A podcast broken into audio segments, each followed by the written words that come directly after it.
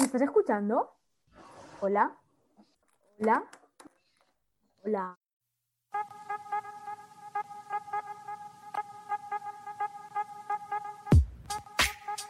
Tonterías. Tonterías. Tonterías. Tonterías. Tonterías. Tonterías. Tonterías. Tonterías. Tonterías. Tonterías. Las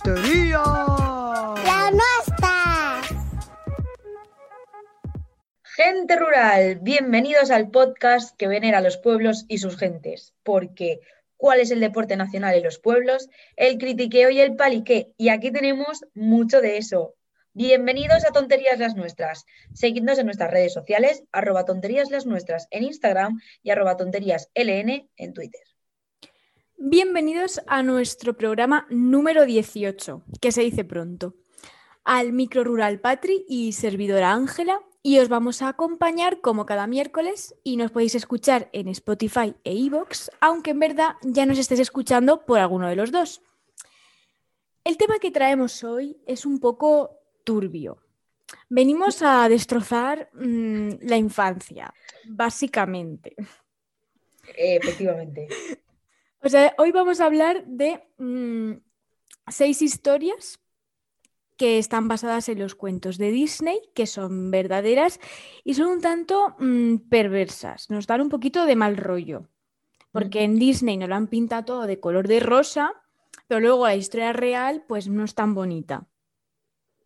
Así es. O sea, esto es el típico, como yo lo he visto, ahora os toca verlo a vosotros, Exacto. porque buscando temas hemos encontrado esto y hemos decidido que si nuestra infancia se ha roto, la vuestra también. Porque Por ese es el cariño que nosotros sentimos por nuestros oyentes. Exacto. Y bueno, empezamos, ¿no?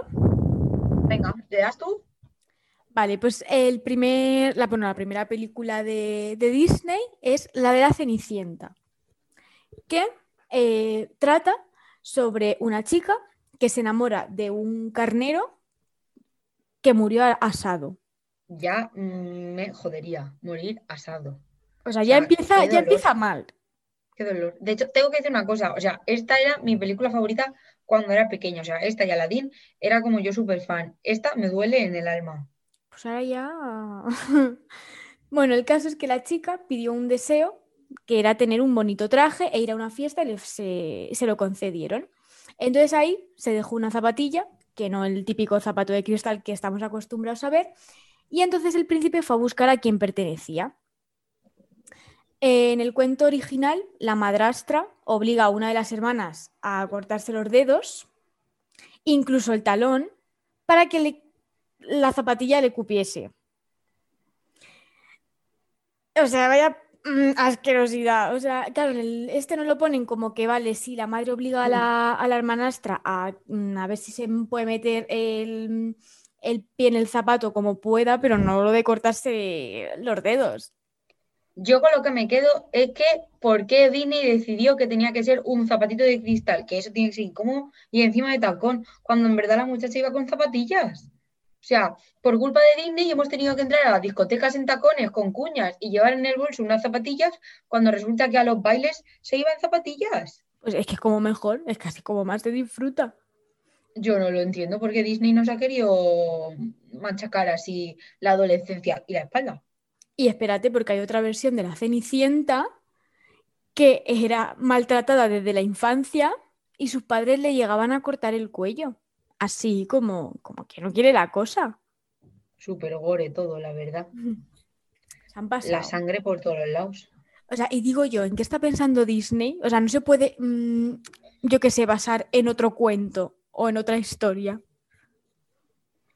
A ver, hay que decir que por lo menos cogieron la historia y la Y la dibujaron un poco, claro, o sea, le bajaron unos tonitos, porque si no, sí. imagínate, ¿sabes? Sí, sí, sí, llegamos a ver en la película que, que le cortan el talón y los dedos del pie a la hermanastra, ya lo que nos faltaba, vamos. Ahí está. Pues si yo de pequeña veía, luego Blancanieves también sale en este recuento que vamos a hacer, pero yo veía a la madrastra de Blancanieves y yo era incapaz de ver la película de Blancanieves. Yo le tenía manía a esa, a esa señora, a, Blancanieves, porque la madrastra no podía verla, me daba mucho miedo. Pues tú imagínate si me dicen que, mm, no me acuerdo cómo se llamaban las hermanastras de la Cenicienta, pero tú imagínate que me dicen que se tiene que cortar los dedos, pues me muero.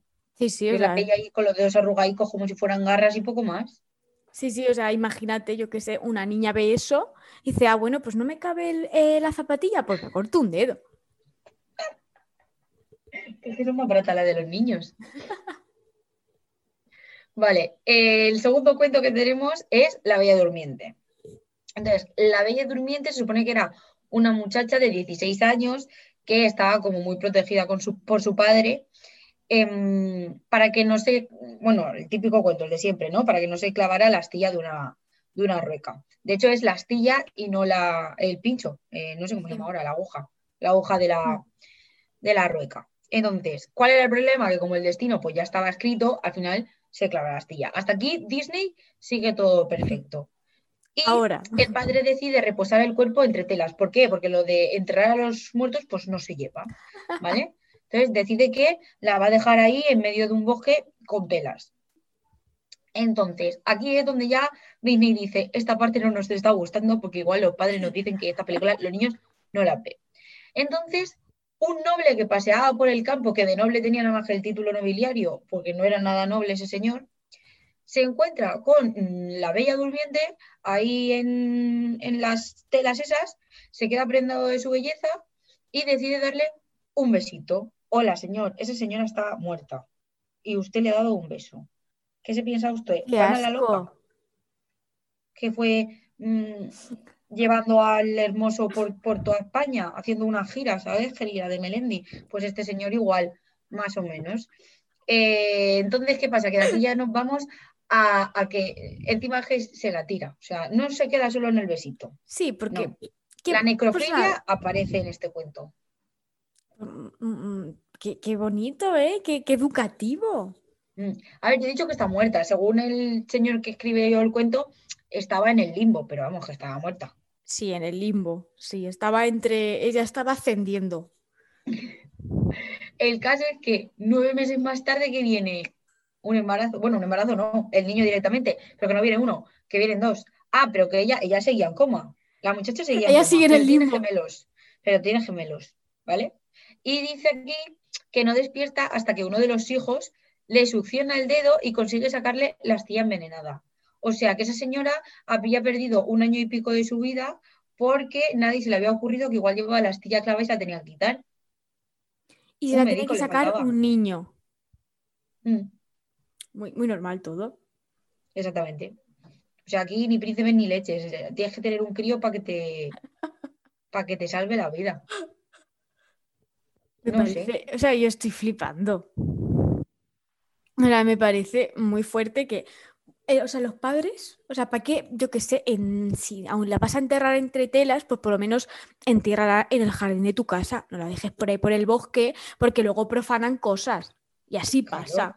Y que hay osos y cosas de esas en los bosques de las princesas, es que yo no lo entiendo. Claro, y digo yo, o sea, la dejas ahí, en plan, ala, ahí entre una tela, viene un señor, mantiene una relación sexual con una muerta, Efectivamente. tiene gemelos, o sea, una persona mm, muerta tiene gemelos. Es que dice que no está muerta, dice que estaba en el limbo, pero yo qué sé, a mí eso del limbo me suena que estaba muerta. Y no, y no com- o sea, y no le succionan nada, ni un suero, ni nada. O sea, se mantiene ahí. O sea, un embarazo de gemelos, nueve meses Con ahí. ella envenenada, eh, con ella envenenada. No sé, esto es muy raro, ¿eh?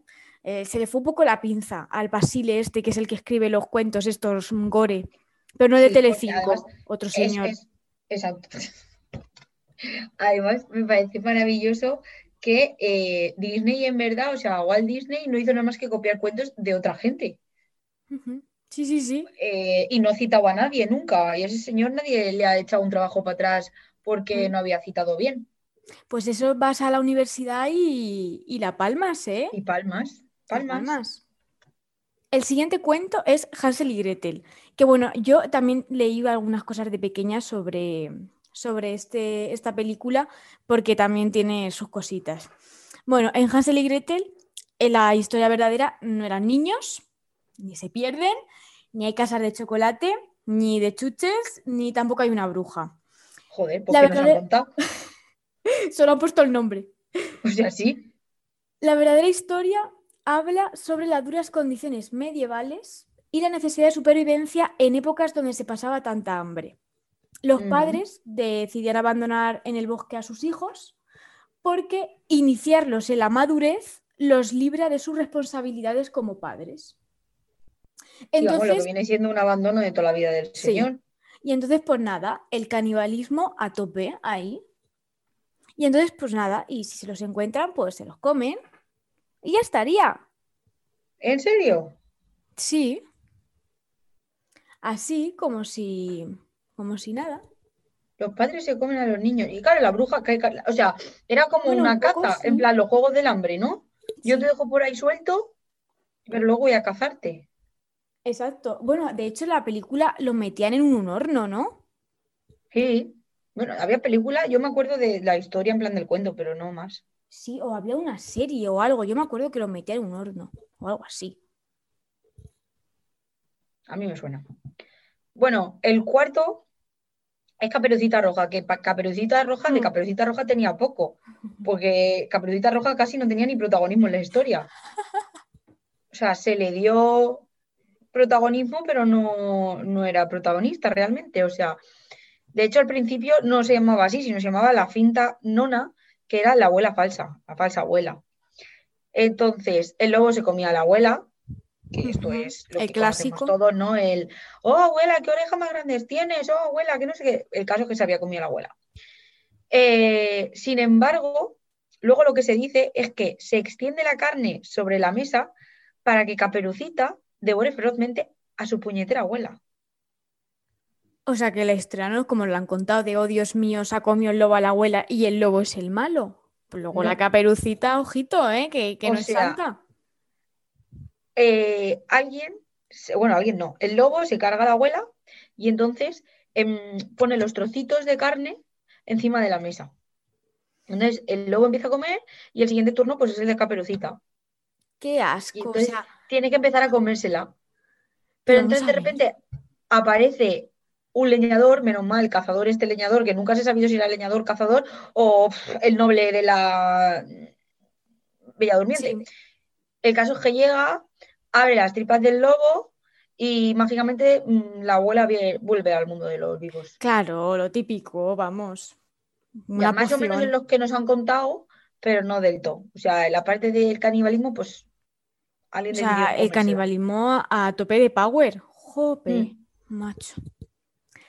Bueno, llegamos a la penúltima. Blancanieves y los siete enanitos, tu película súper favorita, Es que te juro que me da, yo creo que a día de hoy, con 23 años, no he sido capaz de verme la Blanca, Blancanieves. O sea, no he sido capaz de verla.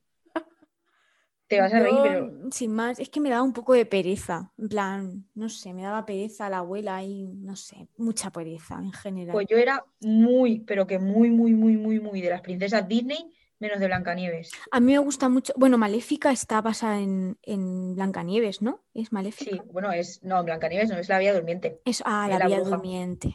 Pues entonces no te voy a decir es que me encanta la película de Maléfica porque sale Angelina Jolie y sale muy guapa. Ojo, Bueno. porque le gusta la película. Y vuelvo, y vuelvo. Sí, sí, que no vamos. Que nos vamos, como siempre. Bueno, Blancanieves y los siete enanitos. Más o menos eh, conservan el cuento, pero lo que no cuentan es que la venganza del príncipe, al enterarse de que la bruja había intentado envenenar a Blancanieves, estuvo preparada ya. En plan, que ya, ya la estaba todo meditado. O sea, en el cuento original, el príncipe ordena confeccionar un par de zapatos de hierro que son calentados hasta adquirir un color rojo pasión y posteriormente invita a la bruja a calzárselos calientes y bailar mientras los lleve puestos. Hombre, como para no bailar, ¿sabes? Conforme te los pones, empiezas a saltar. Entonces su objetivo es bailar y bailar hasta caer muerta. El príncipe. ¿eh? Pues sí, es que las casas, las casas reales nunca son buenas. O sea, para que yo que sé, mm, pues yo que sé, la metes en una mazmorra o algo. No, no, mejor unos, mm, unos zapaticos calientes. Y que baile hasta que se muera. Pues qué maravilla. No sé. fuerte. Qué asco. Yo lo de Qué ya a partir de ahora, cuando alguien me regale zapatos, no los voy a querer. Por si acaso. Mm. No, entre eh, Cenicienta y Blancanieves, telita, ¿eh? Y la verdad que Qué fuerte. Que nos queda el último y mm, ya no sé ni lo que nos podemos esperar. Eh, la sirenita es la siguiente. Todo el mundo conocemos la historia de la sirenita, una sirena que de repente se enamora, le ponen dos piernas eh, y luego se casa con el príncipe. Después de pasar por muchas cosas, entre ellas que le quiten la voz. Entonces, el caso es que si ya hay drama en el cuento de Disney, pues en el real mm, nos cagamos. Y, pero, tanto que Eh, no vamos a cagar, pero de miedo. Exacto. La protagonista solo puede salir a tierra eh, y, y renuncia a lo de las piernas y tal y al mar, bebiendo una poción, o sea, no es por la voz, sino bebiendo una poción que le hará sentir como si caminara sobre cuchillos todo el rato. O sea, yo te doy piernas, pero cuando vayas andando mm, vas a tener la peor sensación del mundo. Vas a preferir ir en silla de ruedas. Vamos, como si estás en la feria todo el día con unos tacones de aguja, más o menos. Así es. Entonces, la sirenita, que estaba súper enamorada, señora, no sé, a otro mirar que había muchos peces en el mar. O sea, el Eh, nunca mejor dicho, ¿eh? Por eso, el Flounder era una maravilla. El Sebastián ahí cantando eh, otra maravilla. Quédate con el cangrejo. El caso es que eh, pues se bebe la, la- la poción. ¿Y qué es el problema? Que al final mm, ni comen perdices, ni fueron felices, ni leches en vinagre, porque ¿qué pasa? Que el príncipe, porque no hay que fiarse de los príncipes, no hay que fiarse de mucha gente, pero de los príncipes no hay que fiarse, em, decide que se casa con otra. Pues muy bien. O sea, esto ya es momento sálvame, ¿eh? Mm. Y entonces, ¿qué pasa? Que la sirenita ya con toda su pena en el corazón y en el alma, pues se tira al mar y dicen que eh, se disolvió y que la espuma del mar era la sirenita. Entonces ya todas estas cosas de moralejas y, esas cosas. Estoy flipando. O sea que el, el príncipe le comió la oreja typical Spanish, bueno, typical eh, realeza. Típica hetero. Qué fuerte. Qué fuerte me parece. O sea, la pobre muchacha aún encima está renunciando todo por amor, se va del mar, deja ahí al, al cangrejo Sebastián solo, sin can- ahí cantando solo, y luego te vas con otra, pero bueno, sin vergüenza. Yo lo que recomiendo desde aquí es si algún padre nos está escuchando, cosa que dudo, pero si alguien nos está escuchando, no le compres a tu hijo por nada en el mundo eh, los cuentos de los hermanos Grimm, Sí, por mm, favor. ponle Disney solamente. Sí, porque además eh, telita con ellos que aquí en los derechos de autor, que esto es un copy-paste, un poquito maquillado y ya está. Efectivamente. Y el caso es que eso es lo que os hemos traído hoy, para que reflexionéis al coco y decidáis si tenéis que ponerle las películas de Disney a vuestros hijos o no. A ver, yo las no- los cuentos reales no se los pondría. Las películas de Disney eh, están bien. Pero claro, ahora, ya que lo sabes esto, ahora ya que lo sabes, Sí, ya, ya no te apetece tanto contárselo, ¿eh? no. Pues nada, ya sacarán algo para el futuro. El caso es que no os acerquéis a los príncipes porque los príncipes a su alrededor solo hay drama. Exacto. Y os pueden dejar por otra, que son, Mm, que son muy... Efectivamente. Muy y te conviertes en espuma de mar. Exacto.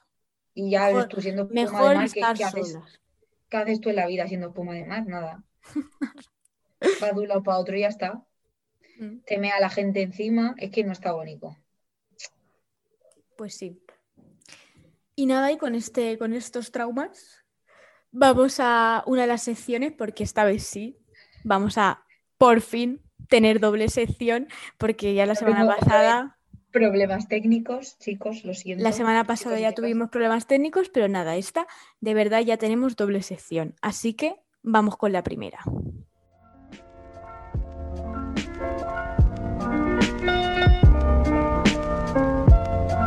Se ponen como quieren.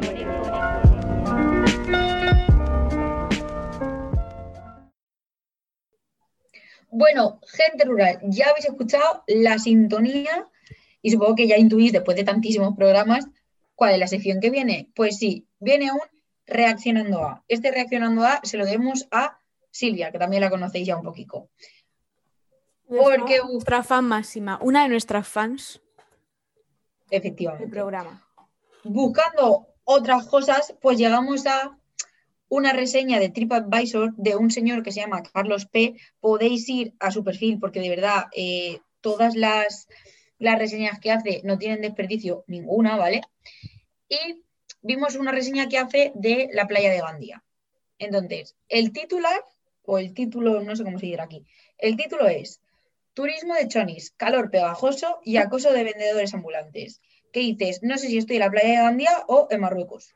Bueno, también podría ser un título para un, un artículo de Pérez Reverte. Efectivamente, en Marruecos. También. Y de hecho, le hubiera añadido ahí más cosas, pero eso es otro tema. Pero reverte es otro tema.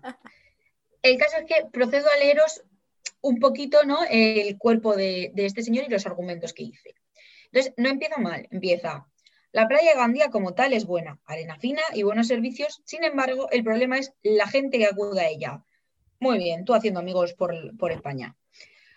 Por una parte están los turistas, que son en su mayoría madrileños, de un nivel bajísimo, compuesto por macarras, chonis, canis y ninis escandalosos. Eh, por lo menos ha dicho que son madrileños y no le ha echado la culpa a Valencia. Exacto. Porque ah, yo digo, cuando mete chonis, digo, pues serán de Valencia. Pues no, la movida madrileña no le gusta a este La señor. madrileñofobia. Exactamente. Y luego encima te dice, luego están los jubilados, que ya ves tú, ¿sabes? Que pobres señores, después de 65 años, tiene que venir este a echarles alguna mierda. Pues les echa. Eh, los jubilados de poco presupuesto que se te ponen al lado de la sombrilla a comer filetes empanados. Vino Don Simón y sandía. Ellos sin contar con el constante acoso de los vendedores ambulantes africanos. Ojo, que ha puesto africanos y no ha Africanos. puesto negros de mierda, porque le ha falta poner negros de mierda. Que les pidió el DNI, ¿no? Efectivamente, él ya sabía ya que eran de África. Eh, ¿qué, pasa cada, ¿Qué pasa uno cada dos minutos? Que me imagino que deben de estar legalizados de tantos que hay. Eh, lo, de, lo de Sí. comer filetes empanados me parece una maravilla, o sea, y además los acompaño con tortilla de patatas. Y vino Don Simón. Pues chica, Es que no, la sangría de Don Simón entra muy bien. no puedo, ¿eh? Qué fan. El caso es que ya encima termina, después de estar hablando de mm, los legalizados ambulantes africanos, te dice, eh, y ya pasa como en cualquier playa española, o sea, este señor no debe de ser de España. No, no. Eh, te roban hasta las chancletas en cualquier descuido cuando te metes a darte un baño. Porque mm, en Te roban Gandía, hasta el DNI. en Gandía no saben lo que es eh, ser civilizados. A todo esto tengo que decir que se mete con los madrileños, pero este señor, según pone, es de Madrid. Ah, bueno, a lo mejor es de- del barrio de Salamanca. Entonces te tengo que decir una cosa, señor. Igual el macarrachón y cani y niño escandaloso eres tú y el señor jubilado de bajo presupuesto también se está cagando en ti. No lo sabrás nunca. Sí, sí, o sea, es que me, me encanta que te... O sea, es que la gente parece que no ha ido nunca a la playa. O sea, no, pero te roban... Es que, vamos a ver, si vas a la playa te puede robar eh, el que tengas al lado una persona que pase por ahí si no estás atento. O sea, que lo es que, lógico es mm, que mm, las joyas de tu abuela que te dejó en su testamento no te las lleves. Pero las chanclas de Primark de un euro. y ya te has llevado bastante. Las chanclas de encima te Prim- Es que, mm, yo qué sé, te compras mm, una toalla mm, de estar del Decathlon de 5 euros y qué más da si te la roban o no. Claro. Pero que encima te dice que el clima es ideal para que guste el calor sofocante, húmedo, estilo sauna. Escúchame, estás en la comunidad valenciana en una playa. ¿Qué esperabas? Eh, Estarás en agosto a cu- mm, 42 grados a la sombra y querrás también que haya frío, ¿no? Pues al igual no. Es que no lo entiendo, no lo entiendo. Ahora, ya se metió que si con la gente que viene de fuera, que si con el clima, pero Óscar encima te pone. La población autóctona valenciana, que no los valencianos, la población autóctona, como si fuéramos mosquitos, no es muy simpática. Hablan entre ellos en valenciano. Ojo, no será porque nuestro idioma es el valenciano. Tú te vas a. Inglaterra y te quejas de que la gente está hablando en inglés. No. Pues tú te quejas de que entre nosotros hablemos en valenciano. Que no es que te haya dicho a ti algo, no, es que entre, ellos hablan valenciano. Y entonces te pone, incluso cuando estás en una tienda y tú preguntas alguna cosa dando la sensación que hablan mal de ti para que no te enteres. Es que ahora entrar en, un comercio valenciano es como entrar en un, en un comercio de chinos. Que tú ver. entras y te persigue el chino por toda la tienda. Pero digo Pues yo igual. que a ver que valenciano, o sea, vale, se- o sea, tampoco es que se mm, diferencie mucho del castellano. O sea que más o menos si te ves que te están diciendo una cosa, sabes perfectamente que te están insultando. No me, si me dijeras que está hablando alemán, pues al igual a lo mejor te está diciendo "Mm, gilipollas y no te enteras, pero yo creo que un poco, más o menos si escuchas, sabes si te van a insultar o no en valenciano. Claro, y si no, que se ponga en nuestro programa de la semana pasada que hablamos de eso. Es que a mí no me parece tan difícil, de verdad. Qué fuerte. Y ahora ya encima va a darnos un golpe bajísimo. Que sigue, que sigue. Va un repartiendo. golpe- este es un golpe bajísimo para los valencianos. La hostelería horrorosa. Mm, Ya te estás metiendo con algo que no toca. Pero Ya ha empezado mal. Encima pone, se comen mejores paellas valencianas en cualquier región española que allí, salvo algún restaurante de, de los que no cierran en todo el año, que son poquísimos, el resto está atendiendo o bien por inmigrantes antipáticos o por jóvenes valencianos sin experiencia que aprovechan julio y agosto para sacarse un dinero, pero que no tienen ni idea del trato al turista. Madre mía, aquí. O sea, ¿Cómo que te comes una paella valenciana mejor fuera de Valencia que en Valencia? este es Porque no el sabes típico. elegir. Este es el típico. Bueno, eh, para él, para él se dan arroz con cosas. Eso lo primero. Exactamente. Segundo, esta persona es la típica que LinkedIn pide ocho años de experiencia, cinco carreras, ocho másters Siendo joven. y prácticas en 10 empresas. Siendo Pero ojito joven. ahí Es que- cómo, cómo ha atacado. O sea, es que su, su enemigo son los inmigrantes. O sea, ahora ya sí que los ha Sí. hecho inmigrantes, antipáticos, ¿eh? Y luego ya los jóvenes. Pero ahora, ahora valencianos, ya no madrileños. Que necesitan dinero y que no saben tratar a una persona. A ver, Claro, que el resto del planeta no necesita dinero. Es que vamos a ver, el joven valenciano que se tira julio y agosto eh, trabajando ahí es un, un- es un humilde que necesita trabajar para sobrevivir. exacto. punto. Y están en Valencia, en Murcia, en Extremadura y donde sea. Es que este señor debe de vivir ahí en Madrid, en yo qué sé, Majadahonda es un sitio de dineros, ¿no? Sí. Pues tiene que vivir ahí y haber heredado la empresa de papá o de mamá, porque no lo entiendo. Y que le echa la paella caviar también, porque. No sé. Pero en fin, yo lo de las paellas me duele mucho la el corazón. Pero es que ahora seguimos, porque es que no se ha metido todavía suficiente con la juventud eh, valenciana. Que Es que sigue, sigue. sigue. Por la noche el ambiente juvenil es de macarras y fulanas. Eh, perdona, encima nos llaman prostitutas.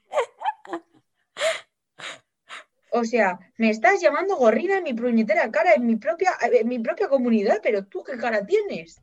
Pero es que, o sea, o sea eh, macarras y fulanas. O sea, es que así Sí, pero- como. Es que si encima, ahora cuando termine de leer el párrafo, va a parecer que está hablando del GTA en vez de la playa de Gandía. Porque sigue. Ah. Eh, el ambiente juvenil es de macarras y fulanas con pandillas de jóvenes borrachos con ganas de pelear y montar el follón. ¿Tú dónde has ido? Madre mía. O sea, las fulanas ahora tienen grupos de amigos. No, no, es que ya no es eso. Es que te dice con pandillas de jóvenes, pero que estamos en el Bronx. Con ganas de, ganas de, ganas de pelear y montar el follón. El caso Eh, es pero que. luego eh, él, él se califica como gente normal. hombre, claro, Cuidado. a saber cómo es este señor. Bueno, este señor o este joven, es que no sabemos lo que es realmente. Mira, X, porque un especímenes. Y ahora ya, para terminar, pues ya decide que se quiere meter con Gandía en general. Entonces, si hay Ya, alguien de Gandía que nos está siempre. escuchando, yo te paso hasta, hasta el perfil de este señor. Es que dice, fuera de la playa, los restaurantes para comer paellas, o sea, dos cosas que con las que ya se ha metido. Y las discotecas nocturnas, que también se ha metido con ellas, dice, no hay nada fuera de la no hay nada. O sea, la ciudad que está en el interior no vale nada, ni tiene un monumento, ni tiene ninguna atracción especial. De hecho, los que viven allí se van a la playa. Claro, porque lo que hay es playa. ¿Dónde se van a ir? Efectivamente. ¿Dónde se van a bañar? En un río, imbécil. O sea, vamos a ver, No ¿Qué tiene monumentos. ¿qué O tiene sea, Madrid? vamos a ver.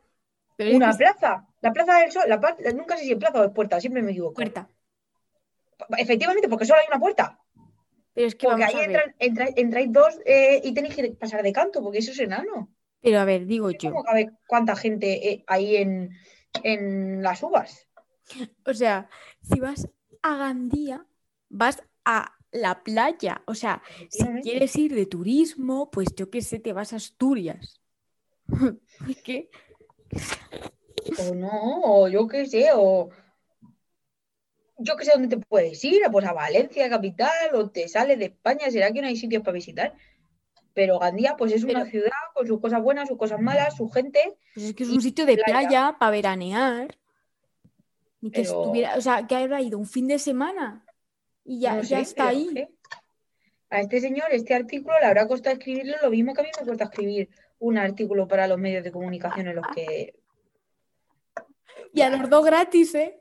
a los dos gratis, pero yo que sé, a mí por lo menos pues me suman años en eso que dice este señor de sin experiencia. A él que le ha sumado. Al nada. aquí. El odio de toda la gente. El odio de todos, lo, mm, ¿cómo se dirá? ¿Gandienses? Pues ahora que lo dices, nunca me he tenido que poner yo con el gentilicio, pero por ahí tiene que ser. Que no lo sé. O sea, gandienses, gandieño, gandi, gandileño, Gandiense. Gandiense. Pues eso, el odio de todos los gandienses ahí lo tiene. Y la gente que, va- que tiene su piso ahí en su apartamento en la playa también. En fin, que este señor todo lo ve negro, ya está. Sí. Como mi futuro, pues él lo ve todo. Y bueno, su conclusión es. Canelita en rama. Conclusión, su conclusión. Su conclusión Conclusión. es que el turismo de Benidorm es de alto standing comparado con la chusma que va de turismo a Gandía. Las playas bien, pero el ambiente que lo acompaña es deprimente. Mal servicio de hostelería, calor sofocante y la gente cerrada y antipática. O sea que el que viene de fuera es muy majo. Los que estamos aquí, pues somos lo peor. Exacto. Y bueno, bueno, sí, Benidorm paraíso, vamos. La, la misma tranquilidad y en Benidorm que en Gandía. Venga, a. Cansino. Vaya tela. Y hasta aquí esta parte. Si queréis que hagamos más eh, reaccionando a Carlos P. Por favor. Carlos P como la Isa, tía. Es verdad, Carlos P, pero en modo. Modo. mm, ¿Cómo se dice? Oye, estoy espesa, ¿eh? Modo, Pues modo hater. Pues eso. Que si queréis que. Que eso, que hagamos otra revisión, otro reaccionando a algo de lo que ha puesto el señor, pues no lo decís. Nosotras encantadísimas. Y nada, pasamos a la siguiente, ¿no? Y dale a la música.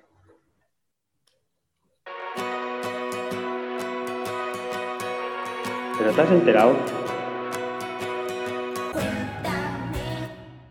Pues bueno, ya para terminar tenemos la segunda sección, que es un consultorio. Y bueno, como siempre vamos mm, mal de tiempo, así que pues haremos muy poquitas. Y ya las próximas pues las haremos en otra sección que todo de consultorio. Así que nada, dale. Patri. La primera, vamos a hacer dos que mm, me parece una maravilla porque vienen de la misma persona y, son como con una temática, ¿sabes? La mejor manera de, y te pone lo que sea. Las dos son, son ilegales, las cosas como son. Porque evidentemente si no, no me preguntas cuál es la mejor manera, ya la sabes. Uno nos pregunta, ¿cuál es la mejor manera de deshacerse de un cadáver? Lo peor es que yo sé cómo es. Anda, que. Pues a ¿Y ver, sabes por qué? Porque me lo explicó mi profesor de historia. Mm, casualidad ajena a la vida. Pues al igual es que lo ha tenido que hacer, por eso lo sabe muy bien. Puede ser. No me preguntes ni cómo ni por qué sal- salió este tema en clase, porque sinceramente no lo sé. Pero la mejor forma de deshacerse de un cadáver es eh, echando el cadáver a comer a los cerdos. Qué cruel, ¿no? Pero ya está muerto. Es un cadáver. Ya, pero es un poco cruel, ¿no? Como a la un cadáver, ah, te tiro ahí a los cerdos. Pues Me sí. gustaría que te hicieran eso. No me gustaría. Porque además, si me hacen eso, es porque me han matado de una forma que tampoco me va a gustar. Es un poco mm, cuento de Disney, ¿eh? Efectivamente, no sé cómo no se les había ocurrido antes. Pues sí, tú tiras em, un cadáver a los cerdos y los cerdos se lo comen todo. Lo único que te dejan son las uñas y el pelo. El resto se lo comen. Y los dientes, ahora estoy dudándolo, creo que también. Los dientes, el pelo y las uñas. Que también es una forma, o sea, quiero decir, ahí tiene muchísimo ADN, ¿no? Pero eso ya te apañas tú de Bueno, eso ya te lo guardas en una caja, ¿no? De recuerdo. Recuerdo Claro. del de cadáver número 10. Coño, pues como la guerra. delante, ¿eh? Yo qué sé, digo yo que tendrías una experiencia, ¿no? Yo, o sea, creo que, bueno, si no recuerdo mal, en la serie de Breaking Bad, se, bueno, aler- alerta spoiler. Mm, Si no quieres escuchar esto, pues yo qué sé, os vais del Yo no me programa. la he visto y no me la voy a ver. Esa no es la de los zombies. No, es eh, un señor que tiene cáncer y mm, para sacar a sus perrillas hace droga. Bueno, el caso, que hay un cadáver y entonces para deshacerse del cadáver hacen como una composición química que deshace todo. Y así, Los pelos también incluidos. sí, yo creo que todo, todo. En plan, Pues es una es la mejor. relación tan fuerte que hasta luego. Pues ya sabéis, el que quiera deshacerse de un cadáver que se ponga a ver Breaking Bad. Por favor, no hagáis eso. Aquí dando ideas de cómo deshacerse de un cadáver. En fin, Bueno, vamos si a queréis matar a alguien, ¿eh? Hala. Vamos a pasar a la siguiente porque tampoco queremos ser nosotras las culpables de que haya gente muriendo de repente o y no se encuentran asesinos. Entonces, la siguiente es de la misma persona, de verdad. O sea, si tienes algún problema con, con la justicia, nos lo intentamos ayudar, pero deja de cometer delitos. La otra es, ¿cuál es la mejor manera de defraudar a Hacienda? Siendo rey de España. Es una de ellas. Yo no tengo ni idea de cómo es la mejor manera de defraudar a Hacienda. De hecho, no sé cómo es la mejor manera de hacer la declaración de la renta. O sea que De- mientras te explica la declaración de la renta, ya que de paso te, te expliquen cómo defraudarla. Efectivamente, o Creo sea, no sé, que- yo creo que a mí Hacienda me va a defraudar. No voy a defraudarla yo. Como mucho la estoy defraudando ahora que no encuentro trabajo y tengo 23 años y no estoy echando en el bote. Más bien es al revés. Esto, pero quiero decir, estoy defraudándola a ella en el sentido de, mm, Sí, sí, pues sí. estoy decepcionándola, ¿sabes? Porque no estoy ayudando. Pues no sé, supongo que haciéndote una cuenta en algún país, ¿no? Tipo Andorra, Sí, Suiza. No sé. O haciendo cosas un ilegales. paraíso fiscal. Claro, puedes tener un trabajo que no estés, mm, yo qué sé, mm, cotizándolo en la seguridad social. Al igual, no sé, yo soy fontanera, pero nadie lo sabe. Y hago ahí cositas en negro y me gano el dinero y así luego no tengo que pagar. Exacto. O puedes tener algún negocio que no tenga como súper pactado los plazos con Hacienda, quiero decir. Sí. em, las peluquerías, pues no, o sea, su forma de facturar es dependiendo de los clientes que tengas. Habrá Mm. meses que tengan más y meses que tengan menos. O dices que tienen menos y, y, pues pones menos dinero, ¿no? En la declaración. Sí, sí. Entonces digo yo que no puedes meter en la Algo cárcel por estar haciendo esto. Pues no lo sé. Pero bueno, Pero vamos, que no tengo tampoco idea, hace falta que lo verdad- busquemos. ¿eh? Es que de verdad, eh, lo mejor es no defraudar a Hacienda, porque Hacienda somos todos. Y luego todos queremos ir al cole, luego todos queremos tener una eh, sanidad pública y luego todos Luego queremos nos suben los impuestos a los mismos de siempre. Claro. O sea, si eres un pobre trabajador, no defraudes a Hacienda, porque es que de verdad, si es que te vas a joder a ti solo. En verdad hay luego quien defrauda es la gente que tiene mucho dinero. Los que tenemos Claro. poco, pues nos da igual. Es como, pues a lo mejor, claro, a lo mejor te da más ayudas mm, siendo un pobre y mm, no defraudando a Hacienda que al revés. Claro. Es que, mira la mancio, Mm. defraudada no sé cuánto. Dice, no, voy a compraros esta máquina que dicen que es Sí. buena para el cáncer, que yo no quito eso, ¿eh? Ahí no me estoy metiendo. Pero, y como voy a hacer esto, pues me van a regalar tanto dinero y ya, pues con esto a- asumo la otra deuda. Y así un poquito de blanqueamiento. Pero muchacho, o yo qué sé, o como, ¿quién era? ¿Era Fabra? No. ¿Quién era el que compraba boletos de la lotería que creo que le había tocado como cuatro o cinco veces seguidas? Ay, no lo sé. Creo No que era Fabra. dice. No me acuerdo, pero no voy a imputar ningún delito que no sepa, que no esté, ¿sabes? En plan, eh, creo que era Fabra, no lo sé. Pero algún político eh, valenciano compraba boletos de la lotería en plan, si te ha tocado 20 millones por ese boleto, pues yo te doy 30 y entonces son 20 millones que yo ya mm, los tengo en circulación, ¿sabes? Porque claro, hasta ese momento pues estaban en negro. Toma ya. Pues ahora ya sabéis a comprar lotería. Cosas que se aprenden en, en- en clase. Sí, Todo cositas. esto lo aprendí en clase. ¿También de historia? No, esta era de economía. Cuidado también de economía, ¿eh? Eso lo saben todo, que han estudiado y saben. Efectivamente. Y hasta aquí el programa, porque si no, se nos va a hacer muy largo y eterno. Y ya estamos divagando, porque no sabemos cómo defraudar a Hacienda, la verdad. Literalmente, porque nosotras tampoco. Mmm, es que ya la defraudamos, ya nosotras de por sí, con nuestra presencia. Así que no necesitan más, más fraude. Por no tener nuestra presencia, no por nuestra presencia. Ojalá si fuera por nuestra presencia otro gallo nos cantaría. bueno, tampoco creo que mucho, ¿eh? Pues así es. Así que nada. Hasta huevo. Venga, con Dios.